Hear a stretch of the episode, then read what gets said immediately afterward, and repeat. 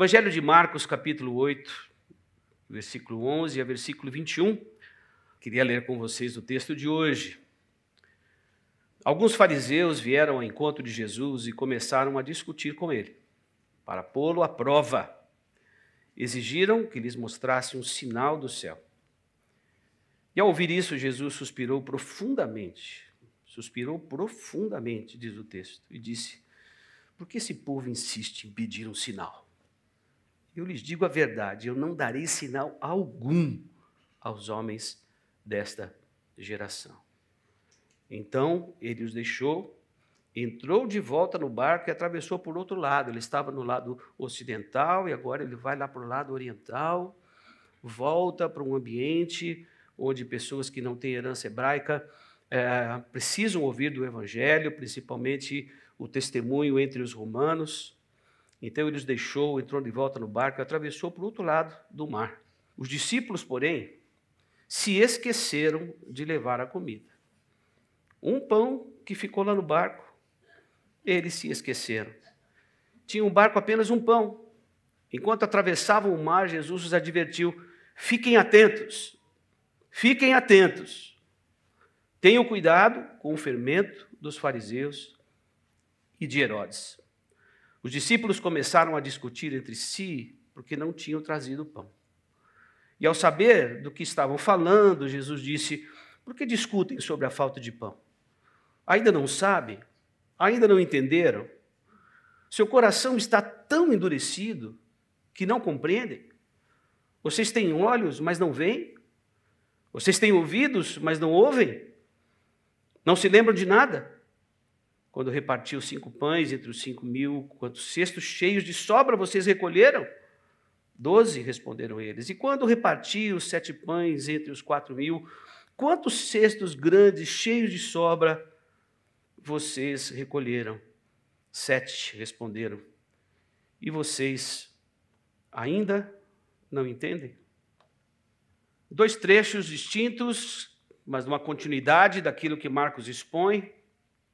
Falando primeiro sobre as motivações que nós temos ou não temos em caminhar com Jesus.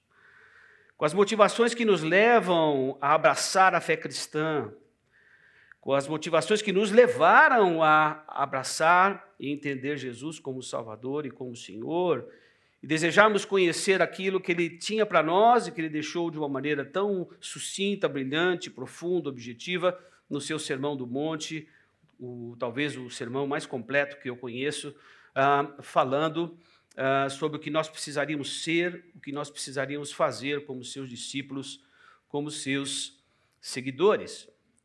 E no segundo momento, Jesus faz referência a, ao fermento que devemos evitar dos fariseus e também de Herodes.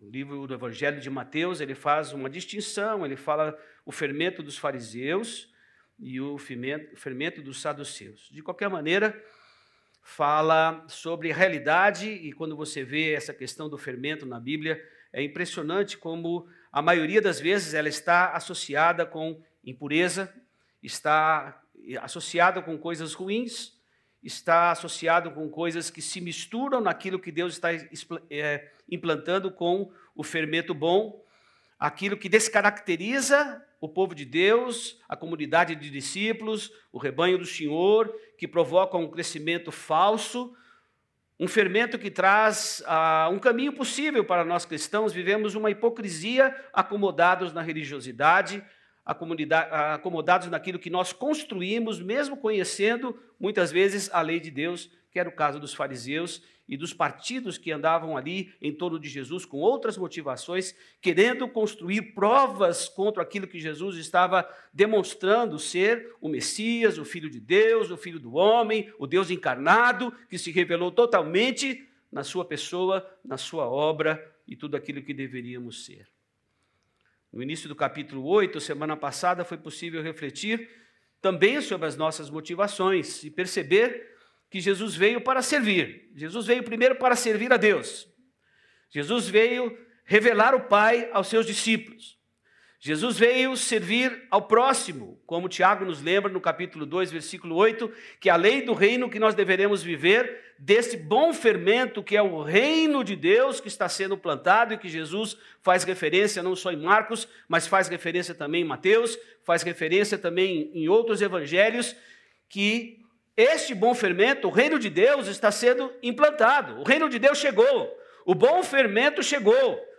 E esse reino de Deus vai sendo implantado no coração de homens e mulheres que vão confessando a Cristo como Senhor, que vão se arrependendo dos seus pecados, que vão colocando os seus dons, os seus talentos, a sua vida, o seu futuro, os seus relacionamentos, os ambientes onde andam, para perceber este crescimento do reino de Deus no coração de homens que vão reconhecendo que Jesus é o Senhor, que Jesus é o Salvador e que Jesus veio transformá-los também com esse bom fermento em servos. Nós estamos aqui para servir, nós estamos aqui para servir a igreja, fomos desafiados aqui e fomos chamados para servir a igreja, para que a partir da igreja, a eclésia, vamos sair e vamos servir lá fora. Vamos estar presentes, por exemplo, nos ambientes de estudo. Eu fui obreiro oito anos da Aliança Bíblica Universitária, participei dos treinamentos da Mocidade para Cristo, acompanhei os ministérios como vocário no nosso país, 1.100 jovens, 1.200 jovens, 1.300 jovens se apresentando e dizendo: queremos servir a Deus. O povo na Coreia no momento de avivamento, eu estava lá oferecendo e consagrando 25 mil estudantes para serem testemunhas de Jesus pelo mundo todo. A igreja da Coreia estava enviando e o país enviando esses jovens para fazer diferença através das suas profissões, estarem dando testemunho da fé. Eu tenho esta herança e recebi essa mentoria. Primeiro fiquei muito enjaulado dentro da estrutura eclesiástica, mas comecei a minha caminhada no ministério, eu e Carla, 1973, 1974. Nós estávamos presentes, saímos com um projeto missionário junto com a Aliança Bíblica Universitária, com Vencedores por Cristo, levando o evangelho aonde Deus abria as portas. E percebendo que Deus não nos quer enjaulados, Ele quer, quer nos equipando como igreja, sendo transformados e mentoriados para servir lá fora. Então, quando vemos a palavra do pastor Gava, saber quem é o exército de Deus que está aqui, quem é o exército que está comprometido com uma comunidade local que, apesar das suas imperfeições, apesar com a sua visão muitas vezes, e nós não temos toda a visão do reino de Deus, e vamos aprendendo com os nossos irmãos que se colocam aqui e que têm consciência que Deus colocou aqui para fazermos deste lugar um lugar onde Deus vai nos habilitar para toda boa obra e verem nossos filhos não sendo protegidos na religiosidade mas entendendo que vão crescer dando testemunho lá fora. O ambiente estudantil não é um lugar para tirar os nossos filhos do Evangelho. Também isso pode acontecer, mas é um lugar de testemunho onde eles vão crescer, onde eles vão ser provados, onde eles vão aprender a dar testemunho, e é lá que eles precisam estar, e depois nas suas profissões, sendo testemunhas do Evangelho do nosso Senhor Jesus Cristo. A universidade é campo de missão, escolas, campo de missão. O Cidade para Cristo, hoje, com as suas escolas da vida, diretores, pessoas pedindo ajuda de igrejas, de comunidades de cristãos para trazerem direção para aqueles jovens, muitos drogados, muitos solitários, muitos que estão esquecidos, que estão na marginalidade. E nós somos o sal deste reino bendito, desse fermento bom que Deus trouxe para que nós pudéssemos conhecer, servir a Deus e dar sentido à nossa existência. Ao voltar do território gentil, Jesus enfrenta mais uma vez a incredulidade dos fariseus.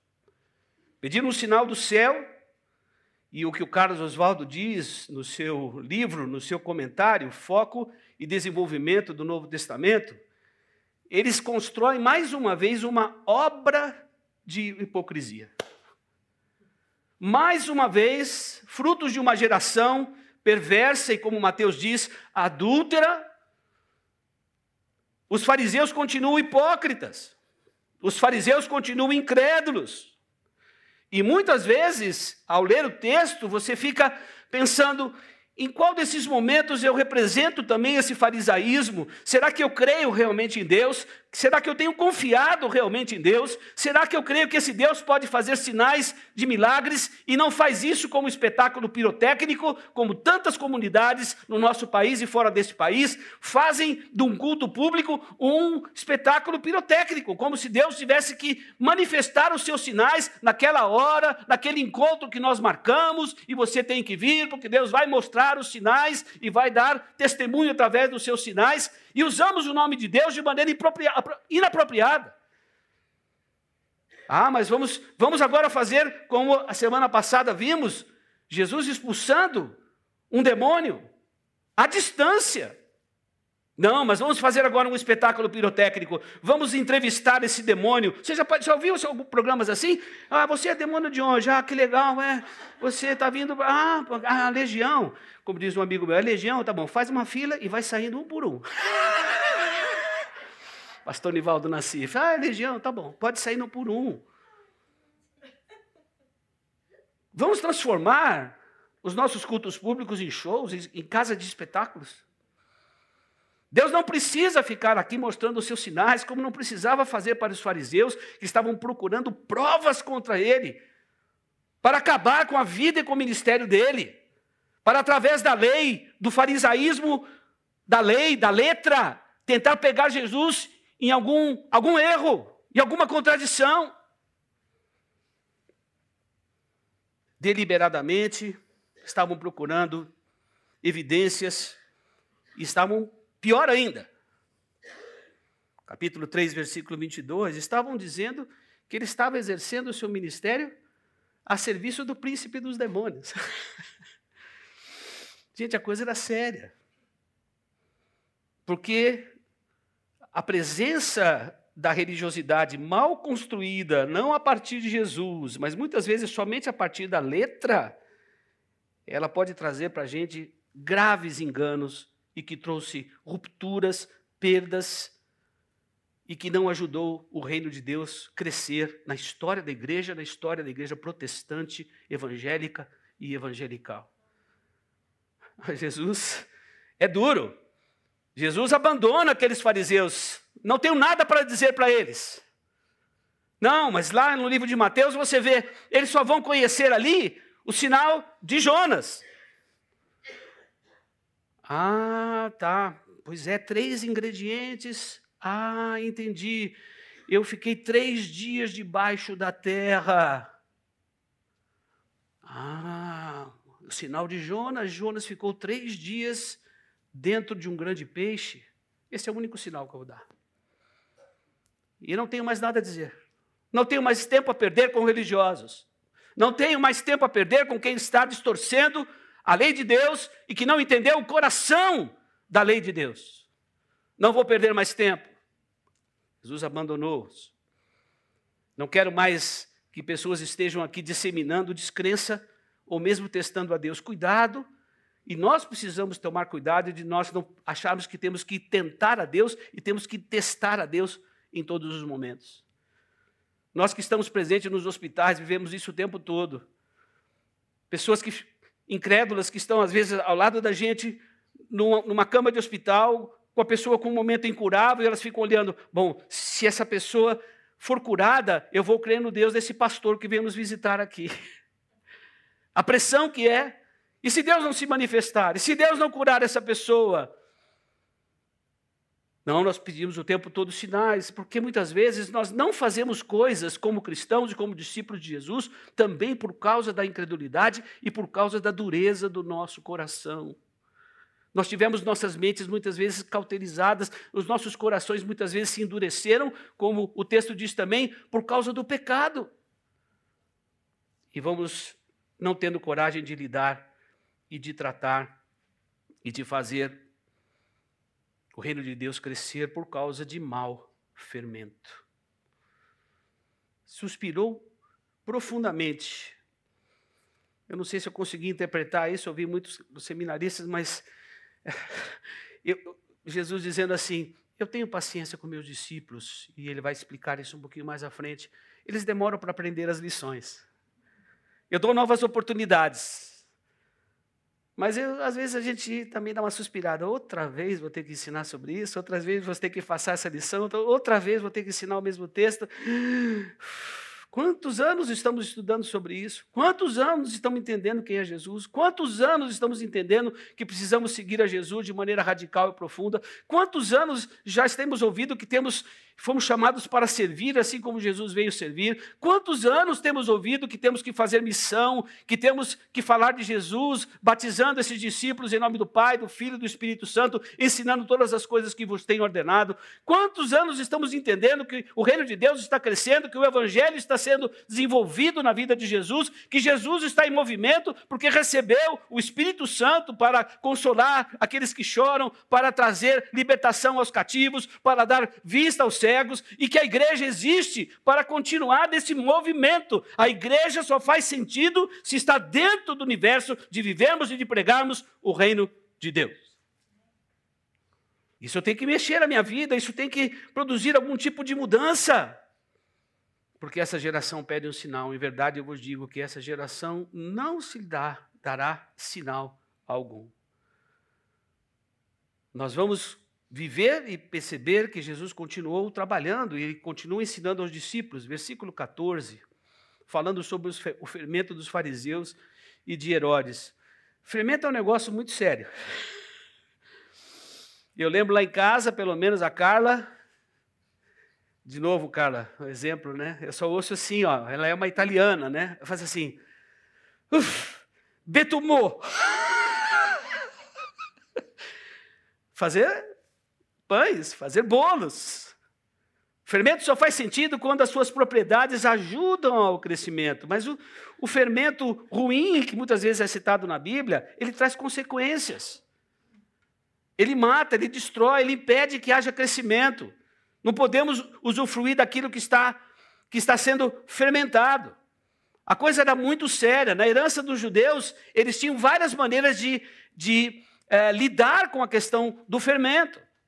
A própria experiência da Páscoa faz viverem aquele momento de pães asmos sem fermentação, para que não trouxesse nenhuma lembrança das impurezas que viviam ainda no Egito.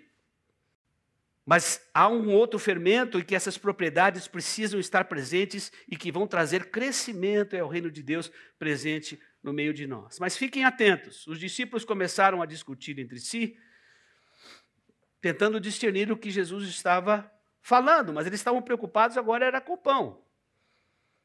Ao saber que estavam falando, Jesus disse: Por que discutem sobre a falta de pão? Vocês ainda não sabem, vocês ainda não entenderam. Já começando a dizer que nós, como cristãos, esquecemos de lições recentes, de experiências recentes que Deus nos deu. Vocês viram a primeira multiplicação, vocês viram a segunda multiplicação, vocês ainda não entenderam. Nós temos dificuldade de aprendizado, nós temos a, a, a, dificuldade de reter na nossa mente aquilo que já vivemos com Cristo. Nós esquecemos de movimentos de Deus, de libertação, de, de proteção na nossa vida. E nós temos que estar atentos a isso, mas Jesus, como mestre e tentando aproveitar o seu tempo de ministério, tentando aproveitar mais uma oportunidade para lembrar um ensinamento profundo. Seu coração está tão endurecido que vocês não compreendem? Vocês têm olhos, mas não veem? Vocês têm ouvidos, mas não ouvem? Não se lembram de nada? Quando reparti os cinco pães entre os cinco mil, quantos cestos cheios de, de sobras vocês recolheram? Doze, responderam eles. E quando eu reparti os sete pães entre os quatro mil, quantos cestos grandes, cheios de sobra, vocês recolheram? Sete, responderam. E vocês ainda não entendem. Essa semana, muita visitação de Deus, compartilhando com o pastor Gava, quando você prepara um texto, você fica pensando assim, primeiro, o que Deus quer me, me ensinar com esse texto ou me lembrar. Segundo, o que isso vai repercutir na minha família, o que esse texto vai me trazer para eu vivenciar na minha casa. Terceiro, o que esse texto nos traz agora como na experiência comunitária, como igreja, o que nós precisaríamos talvez ouvir de Deus hoje e ficarmos atentos. Coloquei isso na, na chamada. Nós temos que ficar atentos e aproveitar as oportunidades de aprendermos lições e já sairmos para praticar isso, porque isso significa o quê, pastor? Maturidade. Maturidade. Tem gente que já conhece Jesus 40 anos, 30 anos, mas são ainda como pessoas, como crianças, que parece que não receberam ensinamento algum.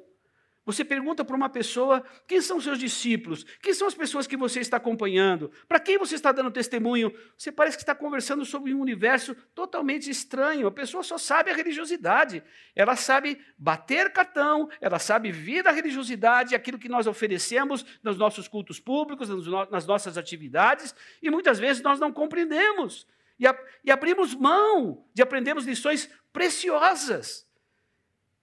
O ministério da igreja é um ministério também de ensino, de partilharmos a nossa vida e de construirmos relacionamentos para servirmos a Deus, porque nós somos um povo em missão. Nós somos um povo que, estão, que entenderam esse bom fermento de Deus, que é o seu reino, que está sendo implantado. Nós somos aqueles que Deus escolheu para sermos testemunhas, e vou usar uma palavra aqui: bons padeiros, bons chefes.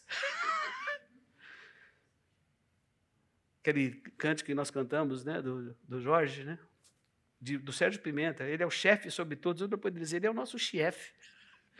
Ele nos mostra como fazer um bom pão, como lidarmos com as questões do reino, como nós não, não permitirmos que, que azedume,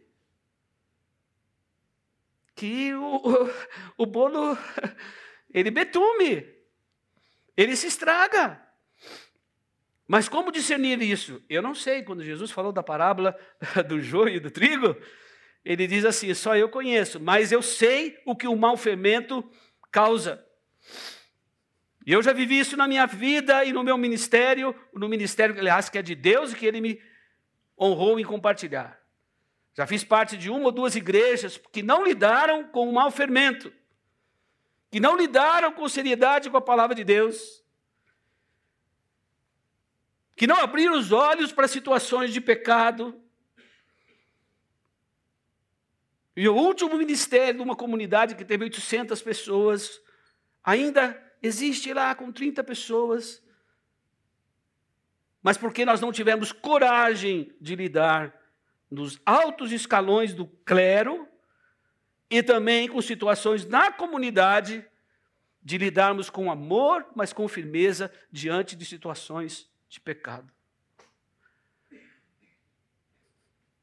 Tivemos conselho missionário, tivemos um trabalho social maravilhoso, porque a igreja entendeu que precisa ter um trabalho organizado de ação social, de projetos sociais, de projetos de misericórdia. Vamos ter um encontro a semana que vem do Renas, a rede nacional de ação social, com tantos ministérios neste país e fora deste país. Como vamos perdendo a capacidade de responder, muitas vezes, permitindo que o mau fermento se espalhe. E a pergunta é: entendemos o reino de Deus? Entendemos qual é o bom fermento? Um fermento que não traz e não busca impureza, mas sim lidarmos com as nossas vidas, os nossos relacionamentos, numa vida de santidade, tendo consciência que um dia vamos estar diante desse grande chefe, falando assim: Senhor, eu entendi eu entendi os pães e os peixes. Eu entendi que eu tenho a capacidade de esquecer muitas vezes o suprimento, aquele pão, que, o único pão que estava no barco, nós esquecemos. E Jesus dizendo assim, pelo menos para mim, lendo o texto, se eu dependesse do pão que vocês trouxessem para saciar a fome da multidão, o reino não cresceria. E nós somos as pessoas que temos a provisão. Nós conhecemos o pão da vida, nós conhecemos a Deus, nós conhecemos aquele que nos resgatou, que nos deu uma nova vida, que tem transformado o nosso coração. Nós sabemos quem é esse Deus, nós temos o alimento, conhecemos a palavra, e há pessoas que estão carentes, sedentas, buscando um sentido para a vida e que não interrompem as suas vidas, pela graça de Deus, ainda nos dando a oportunidade de darmos testemunhos e levarmos esse pão com este bom fermento que é a presença do nosso próprio Senhor Jesus Cristo. Obrigado, Márcio. Um minuto. Hoje foi um teste de pregação, viu, pastor? Mas eu espero que tenha conseguido transmitir um pouco do coração desse texto. Fiquemos atentos. Fiquemos atentos às lições do Mestre.